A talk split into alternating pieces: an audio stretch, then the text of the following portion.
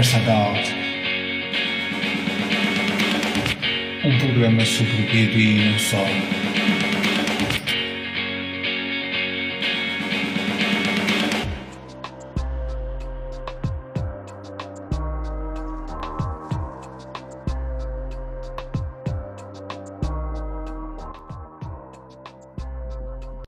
Muito bem, iniciamos mais um programa do nosso podcast. Desta vez o nosso convidado é o Miguel Falcão. Tudo bem, Miguel? Tudo bem. Olha, podias falar um pouco da tua relação com a banda desenhada, a ilustração, como é que começou no, no início? Epá, o início começou muito no princípio. Mesmo no começo do princípio. Ou seja, epá, eu não me lembro sequer hum, de, de quando. é? Porque desde, desde que me conheço que sempre desenhei, sempre gostei imenso de banda desenhada. Eu sou o mais novo de quatro irmãos, estás a ver? Então, hum, sempre, quando eu era mesmo muito pequeno, já havia banda desenhada lá em casa. Por isso, pá, eu nasci em 68, diria que, pá, aí com 3, 4 anos já andava agarrado aos Tipatinhas e aos Mickeys, essas coisas. Hum, quais foram, qu- eh, quais eram assim hum, os livros que lias mais, para além de, de, de Disney? Em que altura? Pá, nessa altura, na- nessa altura, quando era mesmo criança, era, o que havia era Disney.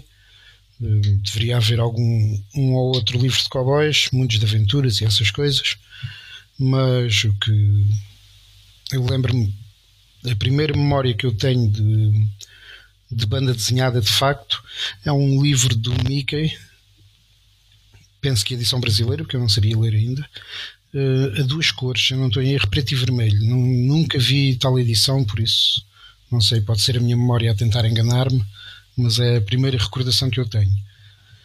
Hum, depois, com o avançar da carruagem, para aí aos, sei lá, 12, 13, talvez antes, hum, tirando as esporádicas incursões pelos, pelos super-heróis que iam saindo na altura, os primeiros que eu tenho memória eram para aí as revistas da, da Ebal, Uhum. preto e branco, mas saíam super-heróis, saíam outras coisas, pica-pau, eh, aquelas coisas todas de desenhos animados da altura. Eh, E depois, um pouco mais tarde, a Bloch. Bloch ou Block, mas é B-L-O-C-H, umas edições brasileiras pá, que tinham não só super-heróis, Quarteto Fantástico e coisas assim, como hum, aquelas coisas de terror, pá. Hum, a tumba, a tumba do, do, do Drácula, a múmia, o planeta dos macacos. Eram umas edições assim pequeninas, pá, com umas cores horríveis, muito fortes, mas que agora até um gajo lembra-se daquilo com algum carinho, não é? Uhum. É nostalgia. É. Pá, E Diz, diz. tens assim mais ou menos uma noção quando é que começaste a, desenhar banda desenhada, quando és mais novo? Uh, epá, eu acho que o primeiro que fiz deveria ter pá, aí a primeira tira que fiz de banda desenhada, que eu me lembro que ainda existe alguns. Devia ter para aí 7 anos, talvez, 7, 8 anos, Hum, não mais do que isso. Uhum. Depois, epá, ali na, na- naquela fase do- da adolescência, da qual eu acho que nunca saí, hum, foi, epá, tentava fazer, inventar histórias de Star Trek e de. Era mais ficção científica, de facto. O super-heróis nunca foi assim muito a minha cena. Mas como, Uhum. como sempre gostei muito de ficção científica, eh, tentava fazer histórias de Star Trek e Espaço 1999 e essas coisas, mas que acabavam sempre ali nas duas, três páginas, nunca passavam disso. Ok. Hum, tu tu não, não, não seguiste artes, foste para humanísticas. Sim, porque em Estremoz não havia e nós não tínhamos dinheiro. A minha mãe não tinha dinheiro para me mandar estudar para o outro lado, então eh, era o que havia em Estremoz que, que mais me interessava, era História, Filosofia e Línguas, e assim foi. Uhum. Ti- Tinhas eh, nessa altura algum grupo onde fizessem trabalhos coletivos?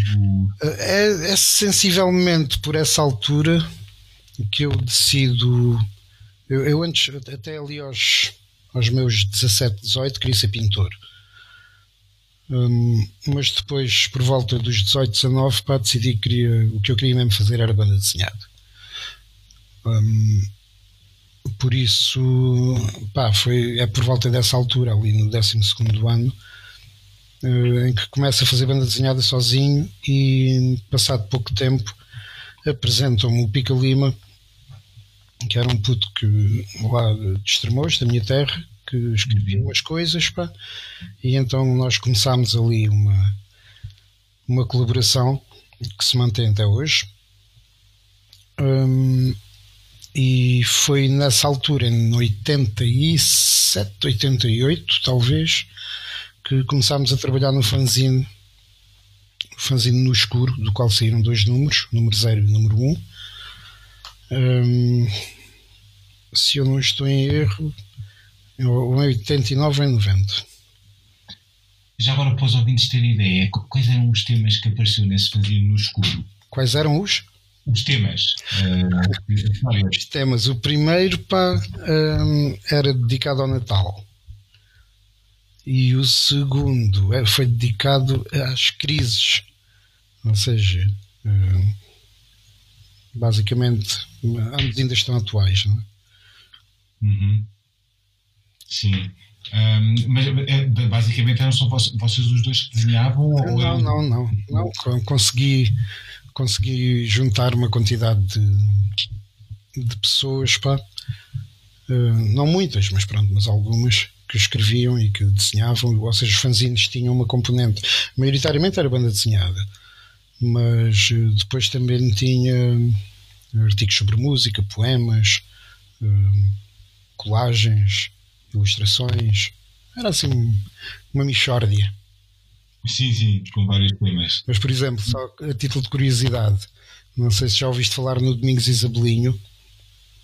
Sim, já, não, não conheço muito bem, mas já, já ouvi o nome, sim. Sim, então o Domingos pá, é um crítico estudioso e colecionador de BD que atualmente já conta com artigos publicados. Pá. Eu já nem sei, porque já não estou com ele uh, há bastante tempo nem com a frequência que gostaria, mas pá, já publicou no Comics Journal, por exemplo.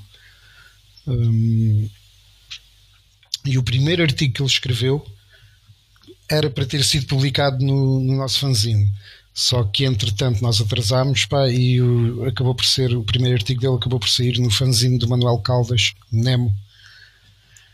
Uh, já aqui há muitos anos, mas uh, o primeiro artigo que ele escreveu era para, para o nosso fanzine. Uhum. Uhum. Engraçado.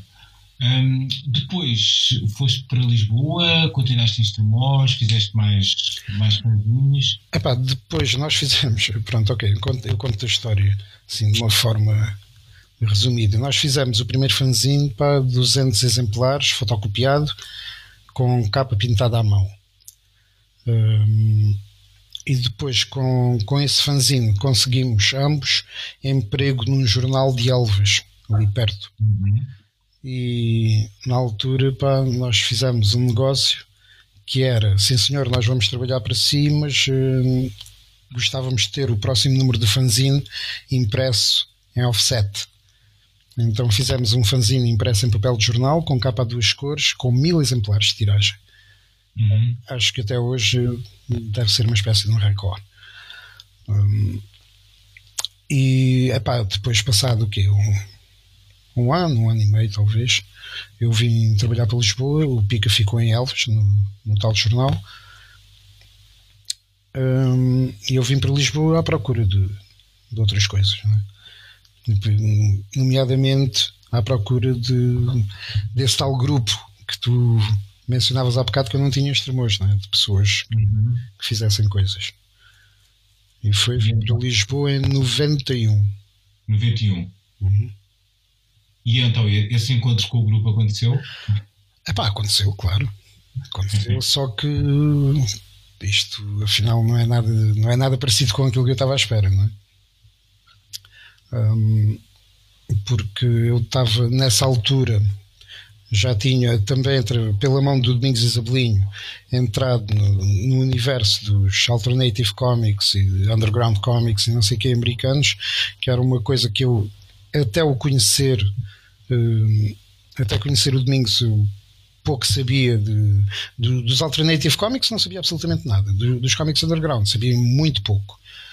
E da banda desenhada americana em geral, é? salvaguardando as as honrosas exceções, uh, pá, já tinha passado a fase do, do, dos super-heróis para e olhava para aquilo. Aliás, ainda olho um bocadinho como fábrica de montagem, não é? Linha de montagem. Uhum. Uh, um escreve, o outro desenha, o outro passa a tinta e o outro põe as cores. Ou seja, é, é uma coisa. Estava, estava mais numa de cena de autor em que um gajo faz tudo, ou um que escreve e o outro desenha e, e pinta e faz tudo.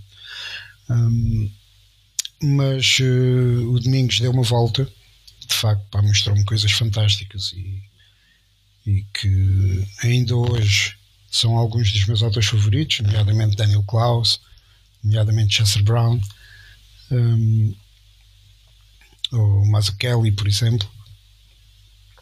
As coisas mais alternativas de Mazzucchelli, digamos. Uhum. É a fase de super-heróis dele. Um, e já agora o, o creme também. o creme, também... creme pronto, o creme foi assim, uma revelação daquelas muito, muito grandes. Né?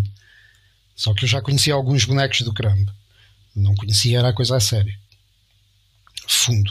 A história toda. E, um, e ele, na altura, para o gajo, como ele encomendava as coisas da Fantagraphics e da Kitchen Sink e não sei o quê, então estava a colecionar o o Complete Crime Comics, que estava a sair na altura. Eu recebi os volumes todos em casa e depois emprestava-me.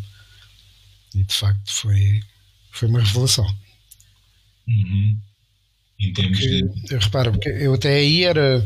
Porque isto é curioso, porque as coisas acabam por, por se tocar, não é? Eu até aí, uh, os meus autores favoritos eram o, o Moebius, o Bilal, um, e depois alguns americanos, como era o caso do Frank Miller ou John Byrne. Hum, assim, umas coisas assim mais, mais selectas, digamos assim. Hum, e depois o gajo apresenta-me o, o Cramp, que passou a ser automaticamente um dos meus favoritos e que eu considero que, que o trabalho do Moebius é bastante influenciado pelo trabalho do Cramp. Por exemplo, se tu olhares para o Le Bandar Fu, uhum. um, de Orny Packer em inglês, se não estou em erro. Um, aquilo é muito comics underground, ok? Um, muito sexual, pá, muito big hands, big feet, nem, quase que nem parece Moebius. E toda aquela, aquela parte dos tracinhos e da ilustração, como é óbvio, tu, tu vês ali as influências da gravura, mas uhum. também vejo muito de crime. Pelo menos eu vejo. É? Se calhar é wishful thinking, mas. Eh, Sim, o Moebius até tinha aquela faceta muito curiosa do. Era Moebius e Giro. e, e, até tinha dois, quase dois alter egos. Sim, o Moebius, Giro e o Giro. Hum, mas. Mas pronto, pá. De facto, fui encontrar um bocado no, nos comics underground uh, aquilo que eu considero ser a gênese dos, dos autores que eu já gostava anteriormente. Uhum. E então, em relação ao grupo que tu conheceste, depois fizeram algum, ah. algum em conjunto? Então, é assim, a primeira coisa que eu fiz logo na primeira semana quando cheguei a Lisboa foi ir num sábado tornar-me sócio do Clube Português de Banda Desenhada. Isso é em 91. Isto é em 91. Era, a sede do clube era ali na Duque de Ávila. Duque de Ávila. Uhum. Que era um prédio que tinha um elevador para fantástico. Um elevador daqueles antigos que até tinha uns banquinhos para um gajo se sentar e tudo. um, e já nessa altura eu já conhecia o Geraldo Lino. Uhum. Eu conheci o Geraldo Lino no, no mesmo dia em que conheci a maioria desta, desta tropa que foi num célebre festival da Amora, talvez em 89, 90, por aí, em que eu e o Pico Lima viemos de Extremodos de propósito para a Amora para irmos a um festival de banda desenhada. E nessa tarde eu conheci uh, o Lino, conheci o Ricardo Blanco, conheci o Pepe Del Rey, conheci o Rui Lacas. Se eu não estou em erro, conheci o Lacas nessa, nessa tarde também. O Carlos Martins, o Fernando Martins, o Nuno Saraiva, Jorge Mateus, o Jorge Diodato, Rui Brito. Ah, acho que é tudo. Um, mas depois, pronto, nós voltámos para Estremoz e até eu vou vir definitivamente para, para Lisboa uh, para não tivermos assim muito mais contacto. O Vitor Borges também, também uhum. nessa altura. Uh, e depois, quando me torno sócio do, do CPBD, uh, eh, estava lá o Lino, que imediatamente me disse: é pá, tens que vir à tertúlia Uh, tens que vir à tertúlia que nós fazemos uma tertúlia. Diz, é lá, oh Falcato, você tem que vir à tertúlia, nós fazemos uma tertúlia uh, uh, todas as primeiras terças-feiras de cada mês, no Parque Maier, no, no restaurante Chico Carreira. e então comecei a. tornei-me assíduo do, das tertúlias do Lindo e tornei-me simultaneamente assíduo das tertúlias do, do Strompa. Era, sim, sim, sim, sim. Que eram tertúlia, a tertúlia choque no Café dos Artistas, ali à entrada do Parque Maier, todas as quintas-feiras à tarde. E, e é aí pá, que eu de facto estabeleço laços de amizade com, com o Pepe Del Rey, pá, com o Strompa, com uma quantidade de gente, alguns dos quais eu não vejo há anos, o, o João Fazenda com 12 anos. Um, o João Fazenda já deve ter mais ou menos que idade agora.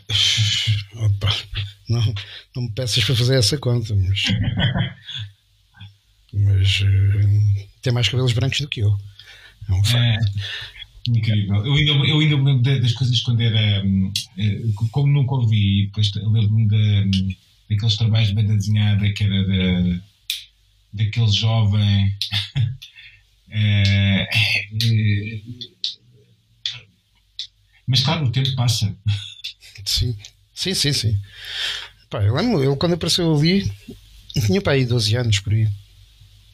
Uhum. E nessa altura eu ainda tinha ainda tinha esperança de fazer um no escuro número 2. Aliás, eu acho que ainda tenho lá para Estremoz um número 2 quase todo planificado. Com bem, umas 30 ou 40 páginas de BD que depois fui angariando e que nunca acabaram por não ir ao lado nenhum. Mas, é pá, trabalho e a vida meteram-se pelo meio, pá, depois estava, o Pica Lima estava, estava longe, eu estava longe, e era difícil de, de encontrar as, as, sinergias necessárias. Por isso acabou por nunca sair. Mas uh, o Strompa, que era um, um gajo que estava sempre a puxar o pessoal para fazer e, e bora lá e bora lá, lançou na altura, ele já fazia o fanzine de choque, só que era um fanzine de homenagem, não é? Uhum. Um, e então, nessa altura, juntamente com, com o Pep Del Rey, pá, decidiram criar uma coisa que é o Café no Parque.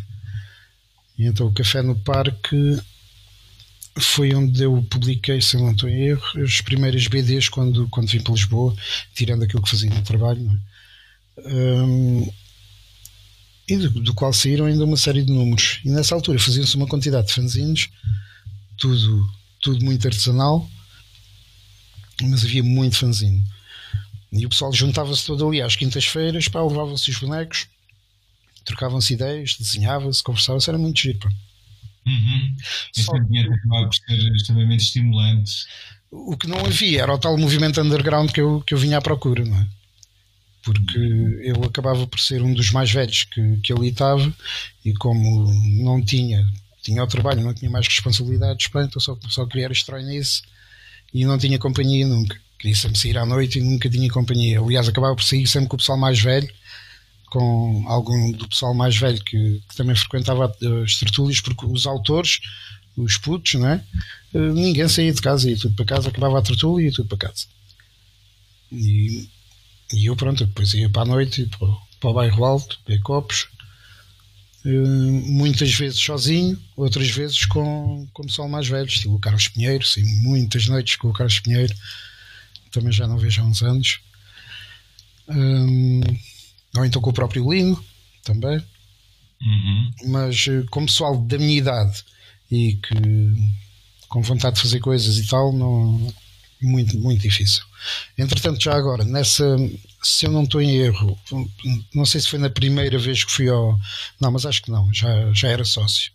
Mas há uma das reuniões do CPBD pá, em que conheço nas escadas o Marcos Ferrajota e o Pedro Brito, Uhum. que iam os dois tornar-se sócios nesse, nessa tarde. E também foi uma, uma relação de amizade que dura até hoje. Uhum.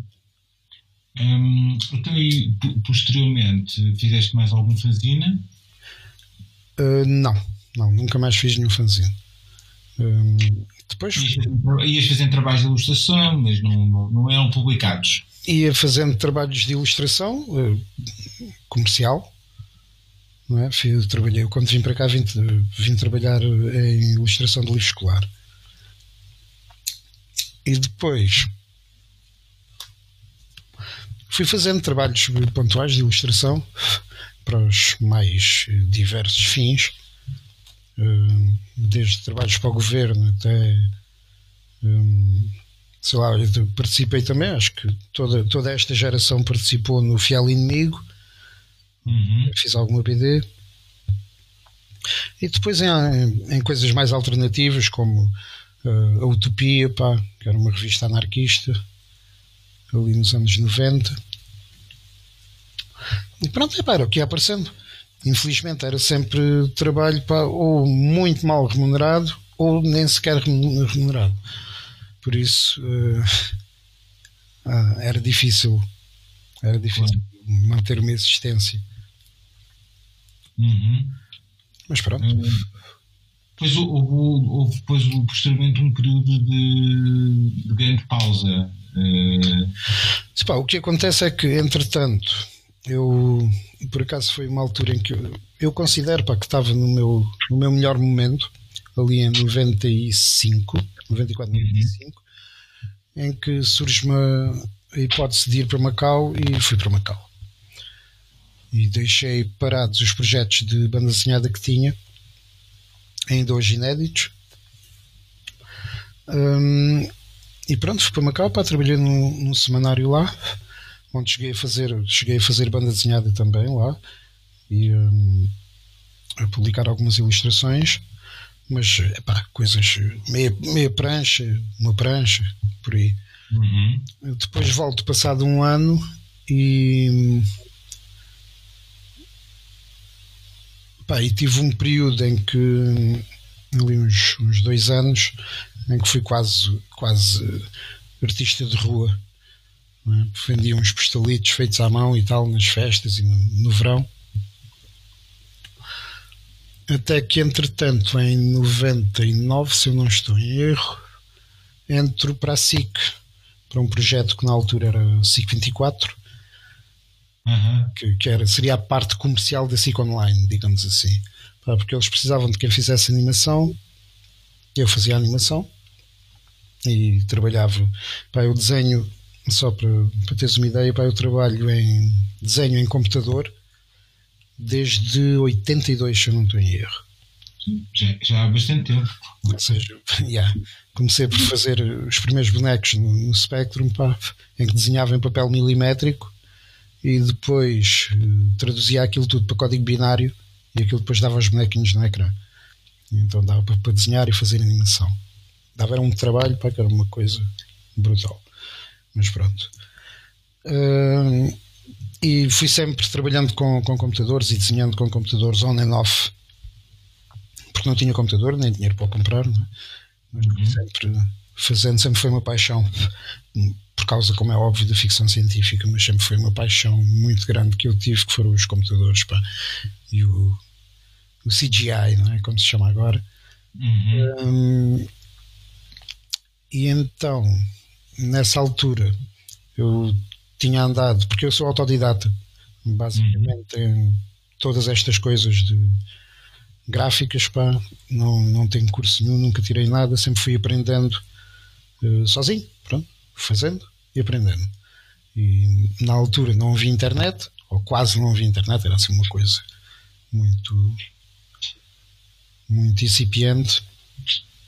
Um, mas aprendi a trabalhar no Flash, logo no, nas primeiras versões ainda no Future, Future Splash, ainda se chamava Future Splash. é, isso é a primeira versão, exatamente. E depois é que a Macromedia, a Macromedia comprou, comprou, exatamente. E depois passou para a Adobe. E, e além disso, aprendi também, uh, de uma forma um bocado rudimentar, a trabalhar com o Lightwave para fazer 3D. E pronto, e isso, juntamente com a banda desenhada e todo o portfólio que eu, que eu tinha, arranjou-me deu uma entrada na SIC. Estive lá dois anos, pá, aprendi muita coisa, fiz uma quantidade de coisas. E quando saí formo, um, formo uma empresa com o meu com a minha dupla na altura lá na SIC, nós fomos todos despedidos para a equipa toda. E nós fizemos uma empresa que dura até hoje basicamente agora o que acontece é que teres uma empresa uh, e fazer banda desenhada, pelo menos no meu caso, não é compatível. Uhum. Que, pá, um gajo chega à casa e não tem cabeça para, para mais nada, não tem cabeça para pensar em nada. E durante o dia estás ocupado a fazer os trabalhos claro. dos teus clientes. Né? Então o resultado disso foi ter passado quase 20 anos sem, sem ter produzido nada. Pá, durante esse tempo a única coisa que eu fiz foi uma participação no LX Comics da BDTECA a convite do, do Farrajota e uma participação num, num fanzine de homenagem que o Lino fez ao Kim Manecas, se não tenho erro. Uhum. Isso já foi há não, Juquizeca, 2015, 2015, sim. Juquizeca, já foi há muitos anos. Hum, pá, e tive parado esse tempo todo. Aliás, eu basicamente quase que deixei de desenhar em papel só desenhava mesmo no computador e eram muito raros os, os desenhos que fazia sem serem com um objetivo comercial específico. Uhum. Eu trabalhava em publicidade para aí, pronto, e era aquilo que, que, tinha que ser feito, era aquilo que se fazia. Então foi um foi um, um interregno grande, sim. Foram cerca de 20 anos com uma produção muito, muito, muito, muito reduzida. Uh, entretanto, tem, tem surgido boas notícias e parece que houve um regresso. Epá, pode, pode, pode então falar-nos um pouco. Sim, é pá, entretanto fiz 50 anos. Fiz 50 anos pá, e achei que era a altura de. Ou fazia agora qualquer coisa, então não faço. Não é? Ou então mais vale tomar as botas e pronto. E pronto, pá, houve ali uma série de de fatores que convergiram e que culminam com a minha saída da empresa, não como sócio, continuo sócio, mas enquanto, enquanto trabalhador da empresa, digamos assim. Um, e pronto, e decidi tentar, tentar ver se me consigo safar agora sozinho e produzir alguma obra que, que eu acho que, que tenha valor. É? Uhum. Tens, tens estado pronto, um, a colocar alguns dos teus trabalhos online e tens o Patreon. Um, como é que tem sido o feedback? Positivo? Epá, o feedback do, do, das coisas que eu vou fazendo, é, eu nunca tenho feedback negativo, verdade seja dita. Nunca tive ninguém a dizer-me, é pá, o teu desenho é uma merda. Nunca tive, nunca me aconteceu. Um, até porque eu sou o meu pior crítico. Uhum. Um, mas apesar do feedback ser positivo, eh, a cultura portuguesa em termos de, de, apoio aos artistas, ou pelo menos deste tipo de apoio de crowdfunding, uh, é muito complicada. É complicado, sim. Porque o pessoal, para mais depressa, uh, dá, uh, sei lá, um euro, dois euros um, a um pedinte na rua que a única coisa que faz é estar sentado a pedir do que dá a um artista que produz eh, trabalho quase diariamente. Pois. Uh, já, já, pensaste em criar um webcomic para, um, ou, ou pelo menos fazer histórias mais curtas? Também é uma, uma estratégia possível. Sim, histórias curtas é o que eu faço. uh, eu não tenho histórias muito grandes. Muito, uma coisa maior que eu tenho, pá, tem para aí é umas 16 páginas. Uhum. Por isso. Isso também, isso também seria um desafio tentar fazer uma, histórias um pouco mais longas. Epá, sim, o problema é, é o sustento, não é? Exato, claro, claro, claro. O problema é que, como tu sabes, fazer banda desenhada implica uma certa entrega, sim, sim, sim, mais sim. que não seja temporal. E, hum, pá, e se tu tiveres a ocupar esse tempo a fazer banda desenhada, não, não estás a fazer outras coisas. E como a banda desenhada depois não te dá dinheiro, uh, torna-se difícil de comer, não é? Uhum. Mas pronto, mas um gajo insiste. Claro. Insiste e é tentar de alguma forma manter uma, uma atividade paralela que, que te permita ir eh, subsistindo, porque eu não vou desistir do Patreon. Okay? Já é uma decisão que, que já tomei, a não ser que, que, a vida dê uma volta muito grande, mas não vou desistir do Patreon porque eu acho que é o, é o caminho certo. Ou seja, é uma forma em que é uma forma de trabalho em que eu faço as coisas, as pessoas têm acesso às coisas que eu faço e em troca dão uma, uma, uma participação pecuniária uh, pequena. É? Ou seja, em termos de investimento pessoal, não é muito grande, mas tudo junto dá para, para o artista conseguir uh, subsistir. Uh, pois, sem, sem dúvida, é, é ótimo, acaba por se funcionar. Agora seria interessante para, para os nossos ouvintes uh, explicares um pouco como é que é o teu estilo de um, desenho atual, uh, como, é, como, é, como, é que, como é que trabalhas, de um, de, um, de um, ponto de vista um pouco mais técnico. Epá, como é que eu trabalho? Eu, eu sou um bocado sou um bocado old school, sabes? Um, sou um bocado old school, mesmo, mesmo trabalhando de forma totalmente digital, uh, trabalho da mesma forma como se estivesse num papel. A diferença é que fico com os bosses. É? Uhum. Eu antigamente desenhava quase exclusivamente em papel cavalinho, um, fazia um esboço a lápis, passava a tinta, apagava o esboço e depois ou pintava a aguarela ou não.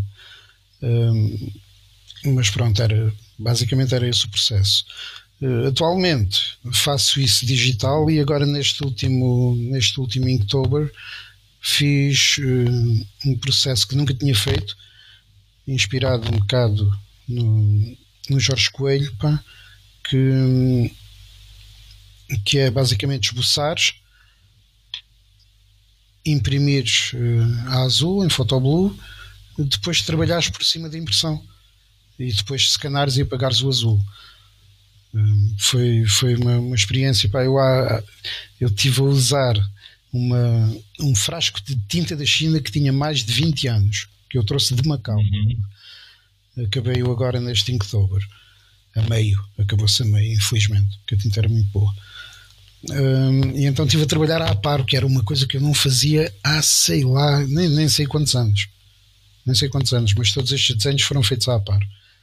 Basicamente a par, pincel e, e um marcadores para fazer as letras e pouco mais. Uhum. Mas foi tudo, tudo não, metade, cerca de metade foi ainda esboçado em papel, depois escanado, depois impresso a azul e depois passado a tinta.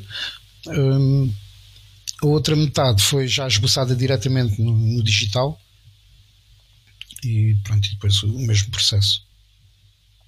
Sim, sim. Mais especificamente, o que é que gostavas de saber? Uh, não, é, é mais para, para, para os ouvintes terem essa noção de, portanto, neste caso, também utilizas a, a Cintiq para trabalhar? Sim, sim, sim.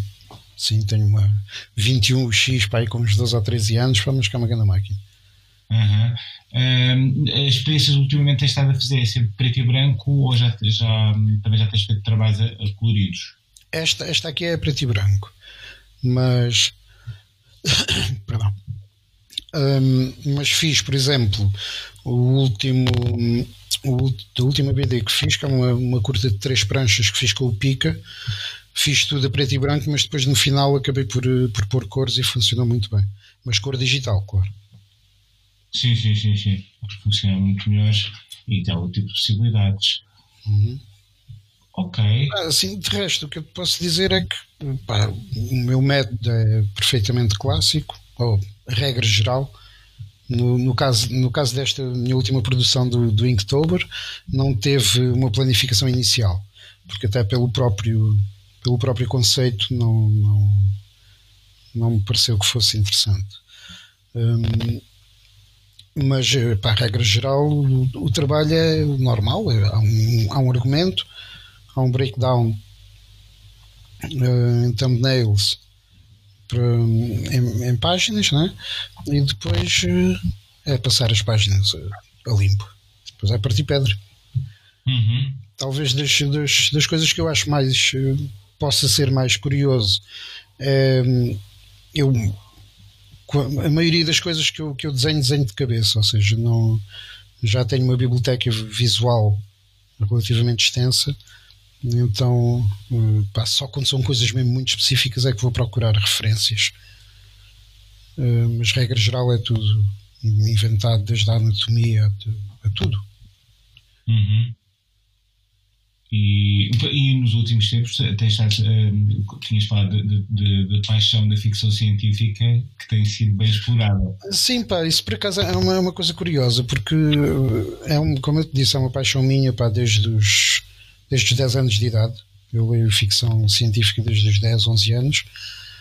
Uh, e eu nunca tinha feito assim, nunca, nunca tinha atacado uma história de, de ficção científica assim de uma forma tão crua, digamos que, ou seja, ando sempre à, à, procura de um, sei lá, de um conceito, de uma ideia, de qualquer coisa que seja, que seja original, e depois acabo por não fazer, uh, por, acabo por nunca fazer uma história de, de, ficção científica, percebes?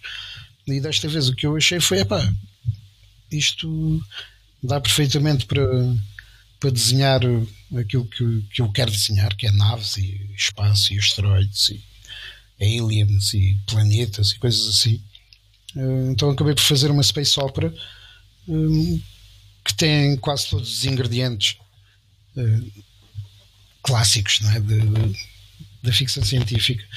Ou seja, tens naves, pá, tens seres esquisitos, aliens, impérios malignos ou maléficos, viagens em hiper, em hiper hiperespaço. Não, não, não. em hibernação. Ah, sim. Pá, tem um bocadinho, um bocadinho de tudo, tem os elementos um bocadinho, quase, quase todos os elementos clássicos de uma, de uma história de ficção científica. E deu-me deu -me, deu -me imenso prazer, digo. Deu-me imenso prazer e é uma coisa que eu penso continuar. Sim. Uh, e, eventualmente depois até pode ser futuramente publicado em álbum. Sim, sim. sim. Uh, eu tenho, tenho, tenho como objetivo fazer desta história para acrescentar-lhe as vinhetas, porque isto, tu, tu, pronto, não, não sei se, se vistes o, se vistes o post com os desenhos todos. Mas... É, todos não, mas vi, vi alguns pronto, que, foram, que foram aparecendo no, no Facebook. Sim, eu depois mando o post porque pronto, é, é, mais interessante, é mais engraçado ver isto tudo de seguida. Não é? Um, a cena é que, devido ao desafio do Inktober, é? ou seja, eu fui, fui, utilizei o word prompt do, do Jake Parker, o oficial, um, e devido ao desafio, como aquilo tem aquelas palavras, eu tive que fazer a história encaixar nas palavras e vice-versa. É? Ou seja, tenho que, tive que criar imagens que de alguma forma ilustrassem aquela palavra e encaixá-las numa narrativa para, para aquilo fazer sentido para, para aquilo fazer sentido tive que fazer grandes cortes no, na história, ou seja, há grandes hiatos às vezes de uma imagem para outra. Há algumas que são quase imediatas, uh, outras em que passam, sei lá, meses, se calhar entre uma imagem e outra. E a minha ideia é uh, criar esses, esses, esses pedaços que faltam, que estão lá explícitos, mas uh, não se veem, criar essas imagens que faltam e então fazer um álbum com isso. Então não sei qual é que vai ser o formato que vou, que vou utilizar. Uhum. Mas é, vamos ser bem. Mas será, será o terceiro, o terceiro livro de Inktober. O primeiro deve sair ainda este mês, que é com os trabalhos de 2016. Uh, para o mês que vem, penso lançar o segundo, que é com trabalhos de 2018, que é também um, um projeto engraçado, pá, que, em que eu fiz os 31 desenhos sem nenhum personagem, ou seja, uh, não há nenhum ser humano em nenhuma das ilustrações. É uma viagem, é uma história que só eu é que sei, não é? porque nunca a contei. E quando acabei, convidei uma série de, de escritores para escreverem contos baseados nas imagens. Então, uh, as regras eram simples, era agarrar em 10 dos 31 desenhos e escrever um, uma short story baseado nesses 10 desenhos. Então tenho neste momento acho que são 15, 15 ou 14 short stories, uh, todas elas completamente diferentes, pá, mas muito engraçadas. E tenho, uhum. tenho o livro basicamente pronto. Em princípio, vamos ver o que é que daqui sai. Essa é, é uma edição de autor ou. Pois é, isso que ainda não sei. O primeiro vai ser uma edição de autor. Autor. O segundo ainda estou ainda estou na parte de, de, de, conversações, ainda não sei. Ok. E eventualmente poderá ser publicado por uma editora. Para logo será. Exato. Ok. Olha, uh, Miguel, um, agradeço-te muito a tua disponibilidade para esta entrevista. O, os Parece. Possibilidade de conhecer um bocadinho o teu trabalho. Em todo o caso, na própria página do podcast também vão estar alguns links uhum. um, para que possam depois ver o, o, teu trabalho. Muito obrigado então. Parece. Sempre às ordens. Vai.